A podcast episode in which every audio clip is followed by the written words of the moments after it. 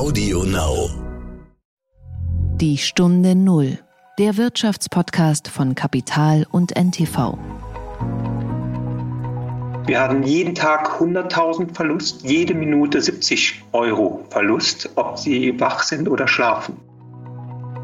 Jetzt bekommen wir Kredite, denen laufen wir hinterher seit zehn Monaten mit einem gigantischen Aufwand und am Ende des Tages müssen wir diese persönlich, privat verbürgen mit unserem privaten Einkommen. Ganz 100% sicher werden wir zusammen mit anderen vor das Verfassungsgericht gehen und das überprüfen lassen. Und ich kann mir nicht vorstellen, dass das oberste Verfassungsgericht auch zu einem anderen Ergebnis kommt. Die Sachlage ist eigentlich total klar.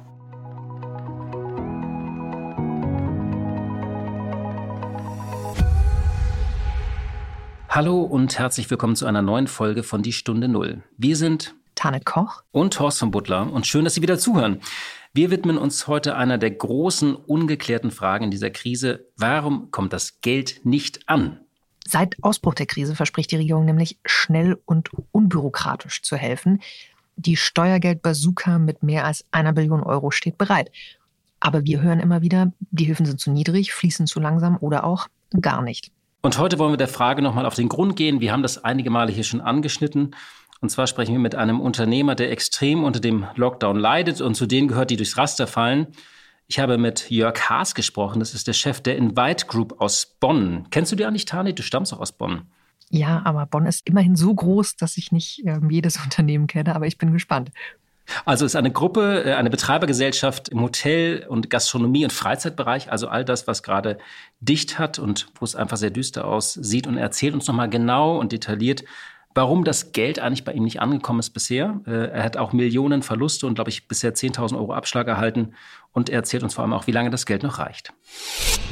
Unser heutiger Werbepartner ist Workday. Workday ist das cloudbasierte Finanz-, HR- und Planungssystem für eine Welt im Wandel, in der schnelle Entscheidungen auch kluge Entscheidungen sein müssen. Mit Workday haben Sie die Daten direkt zur Hand, um jederzeit die nötigen Erkenntnisse zu gewinnen. Workday hilft Ihnen dabei, zeitnah und flexibel auf zukünftige Entwicklungen reagieren zu können und unterstützt Sie aktiv in Ihrem Vorankommen. Sie wollen Ihre Strategie verändern oder Pläne anpassen, um den sich stetig verändernden Anforderungen an Ihr Unternehmen gerecht zu werden? Dann ist Workday die richtige Lösung für Sie. Informieren Sie sich unter www.workday.de. Der Gedanke zum Tag. Ja, diese Woche sollte eigentlich das Weltwirtschaftsforum in Davos stattfinden. Und das findet nun digital statt. Die Präsenzveranstaltung ist ja nach Singapur verschoben worden. Und deswegen gibt es jetzt äh, wie überall Videokonferenzen. Tanit, vermisst du Davos? Du warst auch regelmäßig da äh, in den vergangenen Jahren. Äh, ich war auch viele Jahre da. Vermisst du das und wirst du dir die Sessions angucken oder sagst du, nee, da fehlt mir eigentlich alles, was zu Davos dazugehört? Also ganz persönlich vermisse ich natürlich den Sensationsblick von der Schatzalp, ähm, die spartanische Zimmereinrichtung vielleicht ein bisschen weniger und das äh, hervorragende und durchaus kostengünstige Käsefondue da oben. Aus professioneller Sicht vermisse ich die Gespräche, weil Davos natürlich den einen großen Vorteil für Journalisten hat. Nirgendwo sind so viele, so wichtige Menschen so nahbar wie zwischen Davos Platz und Davos Dorf. Und äh, mein Schrittzähler hat sich im Anschluss auch immer bedankt, weil da natürlich äh, so viel Stau war, dass man einfach besser zu Fuß gelaufen ist. Die Profis gehen zu Fuß, ne, durch den ja, Schnee. Ja, immer, die die immer. Verlierer oder sozusagen die Nichtkenner fahren in diesen dicken schwarzen Limousinen. Das sind so, die wälzen sich wirklich durch die Stadt, während über Green Davos gefeiert wird. Aber sozusagen die Kenner gehen eigentlich immer zu genau. Fuß. Ich glaube, es war letztes Jahr, dass die NZZ schrieb, dass wenn Thomas Manns Lungenkranke oben auf der Schatzalp noch am Leben wären, sie spätestens jetzt ähm, gestorben wären wegen der ganzen Autoabgase, die von unten vom Tal hoch auf den Berg ziehen. Also diejenigen, die über Davos lästern und die vielleicht sagen, dass sie dass es nicht vermissen, sind in der Regel entweder die, die nicht eingeladen sind, aber auch solche wie zum Beispiel mal der damalige Chef von JP Morgan, der sagt, das Forum sei der Ort, äh, an dem Milliardäre, Millionären erzählen, wie sich wohl die Mittelschicht fühlt.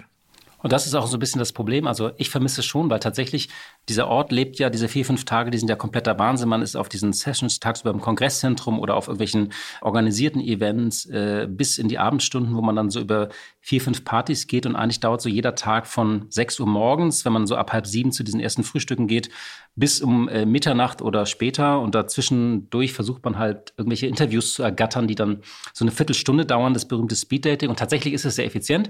Man hat auch diese Nähe zu den Prominenten. Also ich habe mal neben Larry Page, äh, war ich mal auf, äh, auf dem Klo. Also ich war da, habe so nach links geguckt, oh, da steht der Larry Page.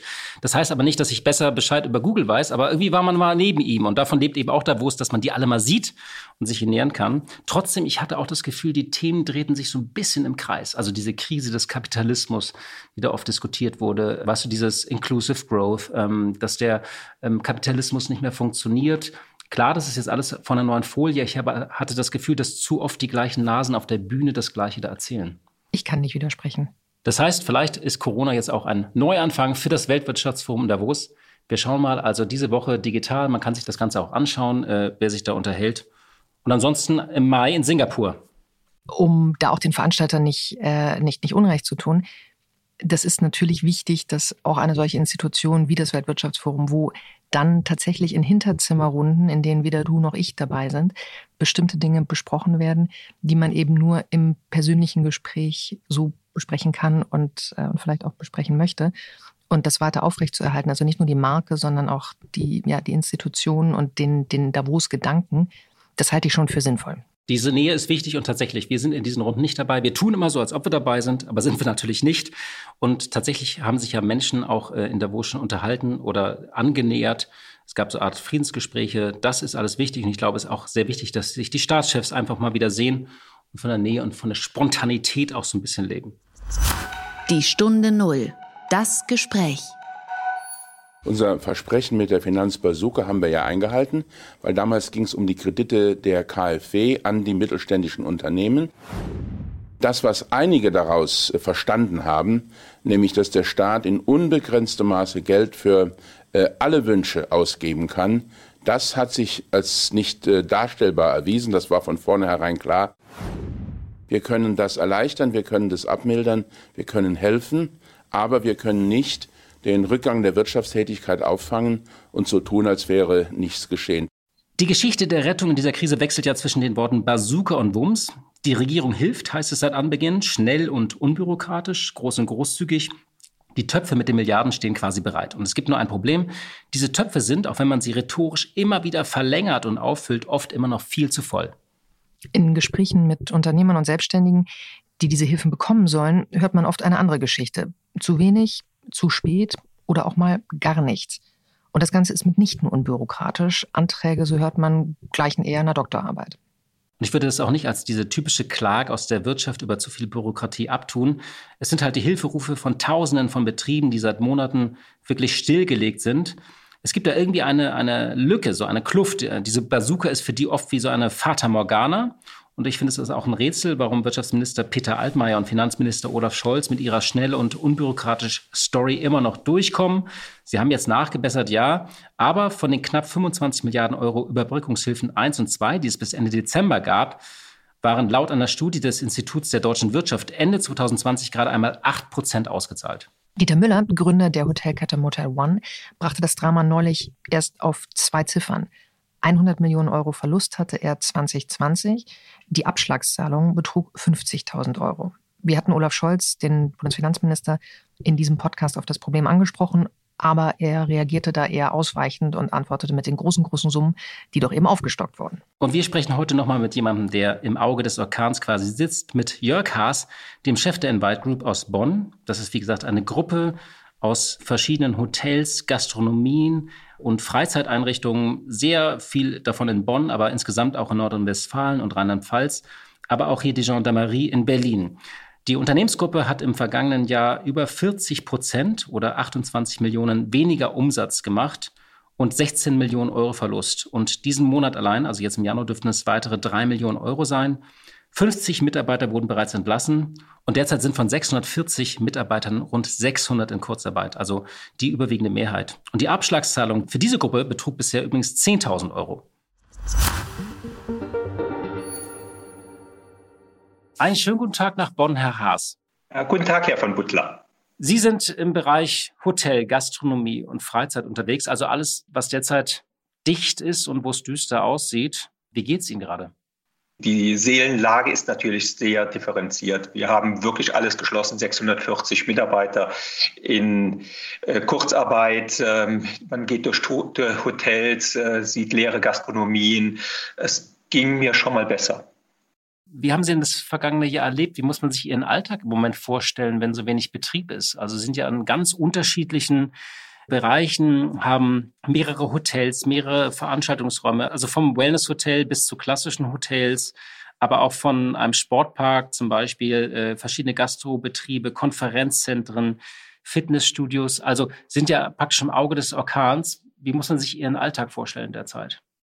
Der Alltag ist sehr stark davon geprägt, dass man versucht, das Team noch motiviert zu halten. Ähm, wir sind geprägt davon, dass wir uns mit Förderanträgen also wirklich durchschlagen, dass wir KfW-Darlehen versuchen zu beantragen, dass wir innerhalb der gesamten Gesellschaft Kostenreduzierungen durchführen, wo es nur geht, über die Zukunft nachdenken, die Chance in der Krise suchen.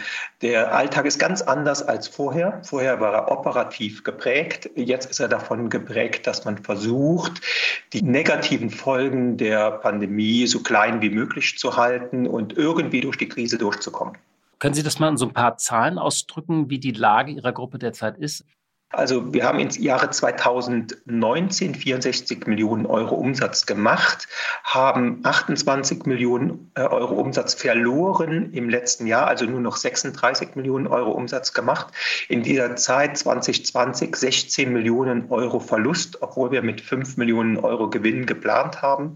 Ähm, das heißt, man hat jeden Monat 3 Millionen Verlust, wenn Lockdown und Shutdown ist. Wir hatten jeden Tag 100.000 Verlust, jede Minute 70 Euro Verlust, ob sie wach sind oder schlafen. Also in den Zahlen drin ist es schon dramatisch. Und ähm, das zu reflektieren innerhalb des Geschäfts und die Finanzierung aufrechtzuerhalten, die Motivation, die Chance zu suchen, positiv zu bleiben, ist schon sehr schwer. Das, äh, das glaube ich. Wie lange reicht denn noch das Geld? Wie hoch sind Ihre Rücklagen?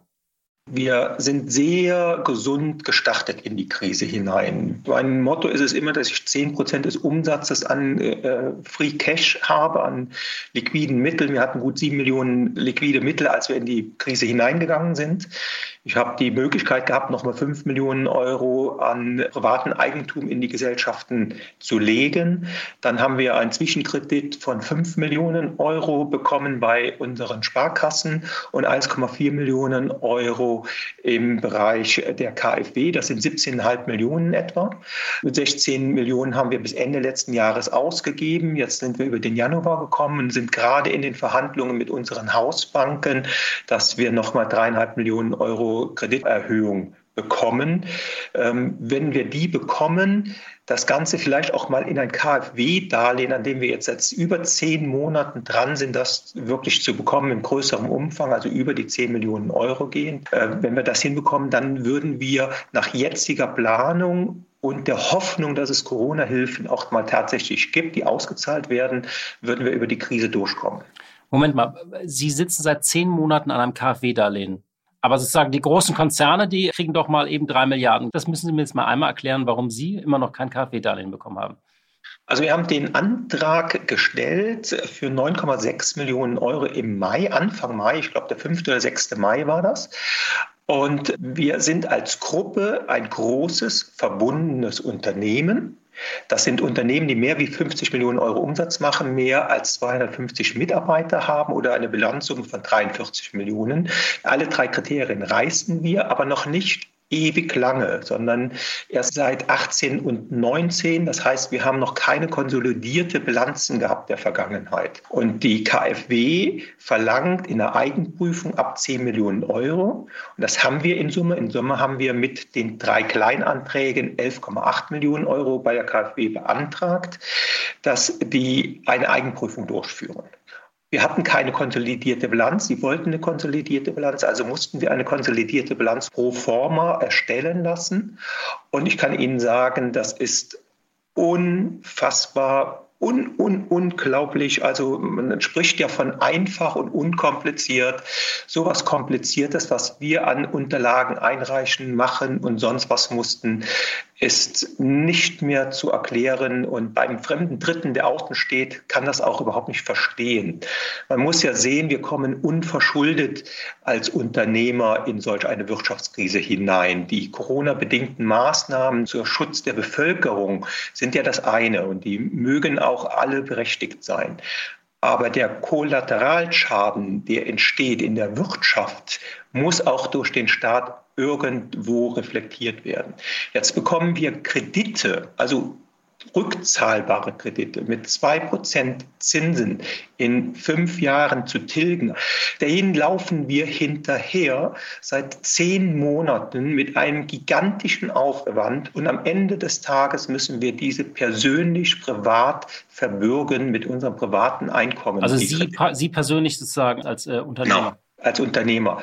Und das für Maßnahmen, an denen wir 0,0 schuld sind. Ja, ich trage die Maßnahmen ja für den Schutz der Bevölkerung mit. Ja, die stelle ich gar nicht in Frage. Aber das Verhalten des Staates, sich KfW-Unternehmerprogramme zu bedienen, die in der Vergangenheit schon dort waren, die aus einer Förderpolitik heraus entstanden sind und sich nicht die kleine Mühe zu machen, separate KfW-Programme aufzulegen für die Corona-Hilfe, ist wirklich fatal. Man hat versucht, bestehende Programme zu nutzen, um sich keine neuen Programme auflegen zu müssen, aus Vereinfachungsgründen. Nur man nimmt einen Tatbestand der Förderpolitik, überträgt ihn auf eine Hilfepolitik, die überhaupt gar nicht passt. Neben den Krediten soll es ja aber auch äh, sehr viele Hilfsgelder kriegen, also äh, Überbrückungsgeld 1, 2, 3 und so weiter. Und da hieß es ja auch mal schneller und unbürokratisch und es gibt Abschlagszahlungen und 75 Prozent des Umsatzes wird ersetzt. Wie sieht es denn da bei Ihnen aus? Könnt ihr es einmal so vorrechnen, ohne jetzt zu kompliziert zu werden? Also davon müssen Sie doch eigentlich profitieren, oder?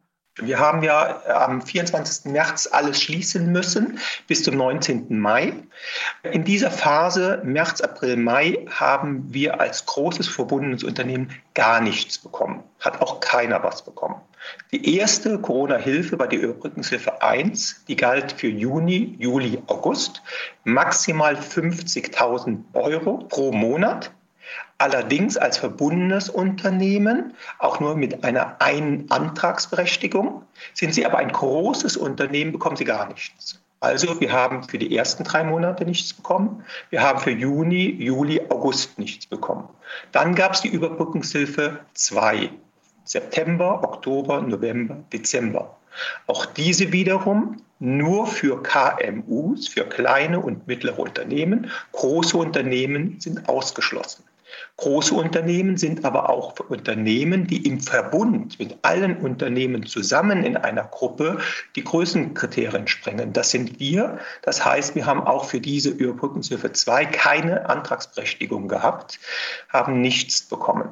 Erstmalig bei der sogenannten Novemberhilfe hat man gesagt, dass auch große Unternehmen, die über 50 Millionen Euro Umsatz machen, mehr wie 250 Mitarbeiter haben, dass die antragsberechtigt sind. Allerdings im Rahmen der Bundesregelung Kleinbeihilfe. Die Bundesregelung Kleinbeihilfe ist auf eine Million Euro begrenzt. Das heißt, wir haben im November drei Millionen Verlust gemacht, können aber nur einen Antrag auf eine Million stellen. Haben Sie das gemacht, die eine Million? Das haben wir gemacht. Wir haben auch am 11. Januar diesen Jahres 2021 10.000 Euro Abschlag bekommen. Das reicht bei mir, wenn ich von meinem 24-Stunden-Tag ausgehe, für zwei Stunden. Mehr nicht. Diese eine Million, die wir eben für November beantragt haben, waren aber die Höchstgrenze. Deswegen dürfen wir die Dezemberhilfe nicht mehr beantragen, weil wir schon die Höchstgrenze der Beihilfe gesprengt haben. Also haben wir auch für Dezember nichts bekommen. Jetzt hat man in der letzten Woche mitgeteilt, dass die Europäische Union diese Beihilfegrenze aufgehoben hätte. Und jetzt könnte man die Novemberhilfe Plus und Dezemberhilfe Plus beantragen. Nur außer einer Verlautbarung aus den beiden Ministerien, dem BMF und dem BMWI, ist noch überhaupt gar nichts offiziell. Wir wissen auch nicht, was das bedeutet. Wir kennen keine Antragskriterien. Keiner kennt irgendwelche Bedingungen, Grenzen. Ausformulierungen, Berechnungen. Man weiß, und das hat man am 18. Dezember letzten Jahres in den Fragen- und Antwortskatalog eingeführt, wirklich klein gedrucktes, ganz klein, dass man nicht 75 Prozent Hilfe, wie das offiziell kolportiert wurde, bekommen mhm. sollte, des Umsatzes aus 2019, sondern das ist die maximale Obergrenze und nur das, was man an Verlust nachweisen kann. Nur hat man einen ganz neuen Verlustbegriff eingeführt. Die Verlustberechnung ist nicht wie im HGB oder in der Steuerbilanz gegeben, sondern beispielsweise dürfen volle Pachten angesetzt werden, aber wir sind Eigentümer der meisten Immobilien, nur 50 Prozent der Abschreibung. 50 Prozent der Abschreibung plus Zinsen ist vollkommener, also das ist überhaupt vollkommene Unsystematik. Gab es noch nie. Das ist kein Steuerbegriff, das ist kein gar nicht. Das ist eine sich frei ausgedachte Willkür an Einschränkungen, die nur bedeuten, dass wir mehrere hunderttausend Euro nicht beantragen können, weil die nicht als Verlust angerechnet werden. Also das Geld kommt nicht an. Was müsste man denn ändern? Sind ja offenbar, und das haben wir jetzt mehrmals gehört, in diesem Podcast viele Unternehmen, die an mehreren Standorten etwas betreiben, sei es Hotels, Gastronomie oder so, äh, die haben das als ähm, einzelne GmbHs oft organisiert, aber sie dürfen jetzt nicht für ihr Wellness-Hotel oder das Marriott Hotel in Bonn oder die Marienhöhe oder den Sportpark hier, also sozusagen für jedes Einzelne den Umsatzverlust beantragen, sondern nur für das Verbund. Das muss doch aber mal angekommen sein, das Problem. Haben Sie denn das Gefühl, dass das gehört wird oder dass das adressiert wird? Also das Thema ist nicht schwer. Die Fehler liegen komplett auf der Hand. Das kann kein intellektuelles Problem sein. Was müsste man ändern? Was ist falsch? Es gibt eine Ungleichbehandlung. Darf ich noch mal kurz nachfragen? Was haben Sie gesagt? Man will sie nicht ändern, glauben Sie? Ich glaube, man will es nicht hören. Genau. Das kann kein intellektuelles Problem sein, weil die Thematik ist nicht schwierig. Man hat im Grunde genommen wenige Webfehler im Gesamtsystem drin. Das erste ist, dass man kleine und mittlere Unternehmen gegenüber großen Unternehmen unterschiedlich behandelt. Die Corona-Maßnahmen sind für alle Betriebe gleich. Die Corona-Maßnahmen unterscheiden nicht zwischen klein, mittel und groß. Das kommt aus der Förderpolitik heraus. Man müsste einfach eine Gleichbehandlung aller Unternehmen vornehmen und keine Differenzierung zwischen den beiden Gruppen durchführen. Das Zweite ist, das Kriterium der verbundenen Unternehmen kommt auch aus der Förderpolitik heraus, hat überhaupt gar keinen Sinn in der Corona-Hilfe. Einfach nur streichen. Das macht alles nur kompliziert, ob ich 80 Prozent direkt, indirekt oder mittelbar indirekten Umsatz innerhalb der Gruppe mache. Also ob ich irgendein Unternehmen noch drin habe, was das anderes macht und dadurch ich nicht mehr antragsberechtigt wird, ist vollkommener Nonsens einfach nur streichen, nur weglassen, dann braucht man das Ganze nicht. Das zu ändern, würden alles nur vereinfachen, würden Komplexität herausnehmen und Gleichberechtigung, so wie es in unserem Grundgesetz auch vorgeschrieben ist, einfach Rechnung tragen. Es gibt einen weiteren großen strittigen Punkt. Die Bundesregierung sagt, es sind freiwillige Corona-Hilfen. Genau, das wollte ich nochmal fragen. Sie sagen, es ist keine freiwillige Leistung. Das ist so ein anderer Aspekt, dass Sie gesagt haben, na ja, eigentlich werden wir hier diskriminiert. Wir haben eine Art Berufsverbot und Sie wollen Schadensersatzanspruch Geld machen. Können Sie das vielleicht nochmal erläutern? Also, wenn Sie etwas einem anderen wegnehmen, zerstören, kaputt machen ähm, und das ist vorsätzlich, dann ist ganz klar in unserem Rechtssystem, dass Sie für den Schaden, den Sie verursacht haben, auch aufkommen müssen. Der Staat übernimmt sehr, sehr, sehr bewusst die Schutzfunktion der Bevölkerung gegenüber dem Coronavirus. Diese Schutzfunktion wird in Corona-Maßnahmen vorsätzlich und bewusst durchgeführt und damit schränkt die Bundesregierung und die Länder die Berufs- und Gewerbefreiheit des einzelnen Unternehmers ein. Wir können keinen Umsatz mehr machen. Wir haben einen Schaden, der uns entsteht. Wir haben Kosten, die weiterlaufen. Wir haben aber ein Recht auf Eigentum. Und dieses Recht im Eigentum ist auch im Grundgesetz verankert. Man kann nicht einfach hingehen und sagen, äh, ich nehme die Eigentum weg und entschädige das nicht. Es ist die Frage, ist es so, wie die Bundesregierung sagt, das ist eine freiwillige Hilfe, die der Staat im Rahmen der EU-Beihilferechts gewährt, oder ist es eine Entschädigung im Sinne von Schadensersatz, auf den man einen rechtlichen Anspruch hat? Ich bin mir recht sicher, wenn das oberste Verfassungsgericht mal die Klage zulässt. Also wollen Sie nach Karlsruhe gehen damit zur Not? Also ganz 100% sicher werden wir zusammen mit anderen vor das Verfassungsgericht gehen und das überprüfen lassen und äh, auch den Entschädigungsanspruch, den wir formuliert haben, auch durchsetzen. Und ich kann mir nicht vorstellen, dass das oberste Verfassungsgericht auch zu einem anderen Ergebnis kommt. Die Sachlage ist eigentlich total klar. Stehen Sie praktisch im Austausch mit anderen Gruppen, also zum Beispiel mit Dieter Müller von Motel One, der ja auch sehr sich öffentlich äußert. Ich hatte auch hier den Hotelier äh, Thomas Althoff zu Gast zum Beispiel, der das gleiche Problem hat. Ich hatte auch den Herrn Flebbe mit einem Verbund von Kinos. Also stehen Sie im Austausch im Moment, diese Verbundunternehmen sozusagen? Mittlerweile ist wirklich auch über die DEHOGE und in direkten Kontakt, dass ganz viele gleichgesinnte Kollegen sich austauschen. Mit dem Thomas Althoff habe ich mehrfach telefoniert, auch mit dem Herrn Lindner und so weiter. Also wir reden alle untereinander und wir werden uns auf keinen Fall mit der Situation, wie sie jetzt ist, langfristig zufrieden geben. Und ich gehe davon sehr stark aus, dass wir ein verfassungsrechtliches Verfahren anstreben und die ganzen Punkte auch überprüfen lassen werden. Haben Sie im Kopf irgend so ein Datum, wo Sie sagen, so lange reicht das Geld und sonst haben wir ein Problem?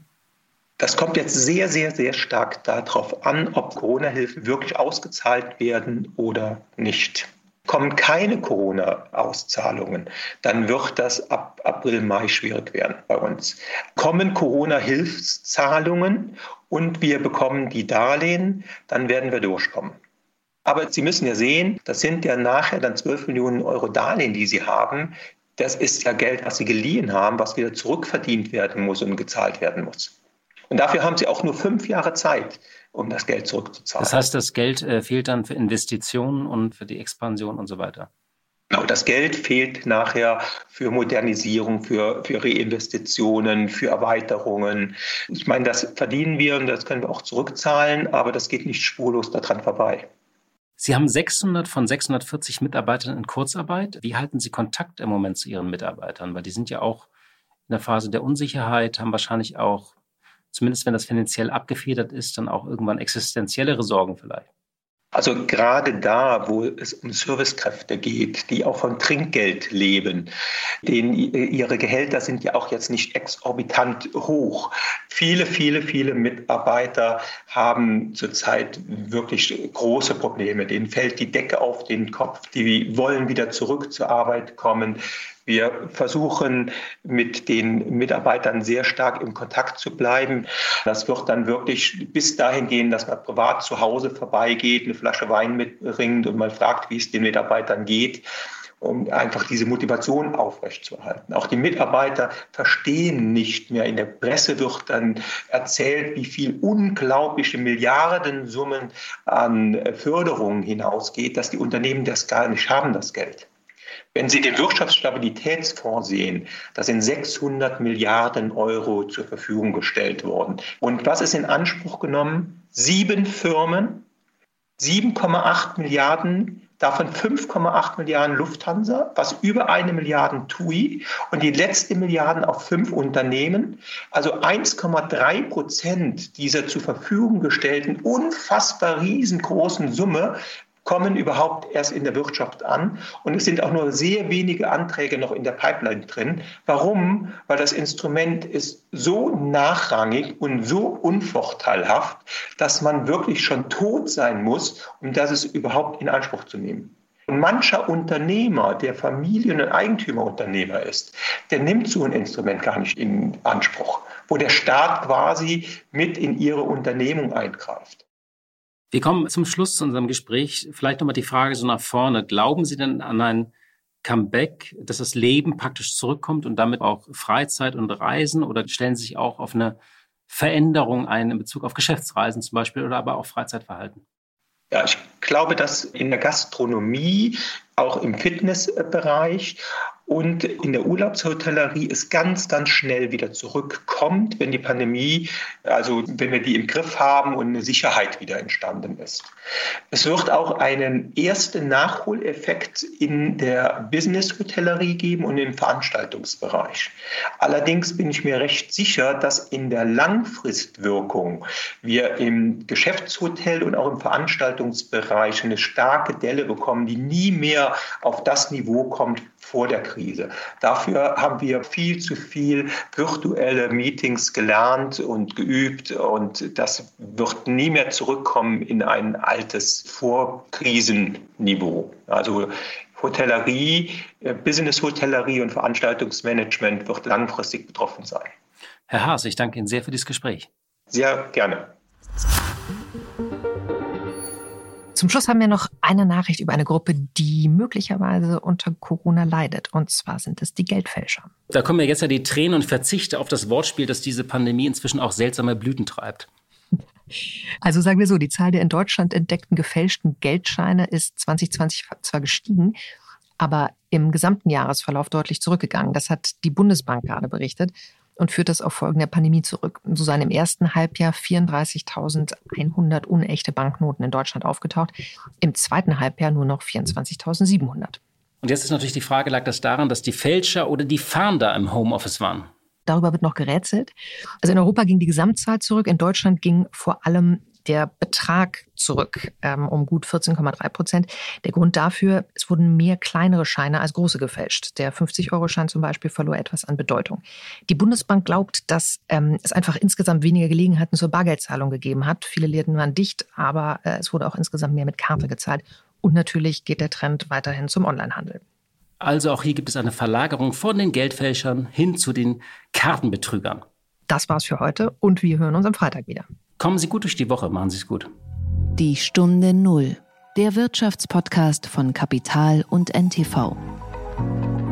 Dieser Podcast ist Teil der Initiative Zeit, die Dinge neu zu sehen.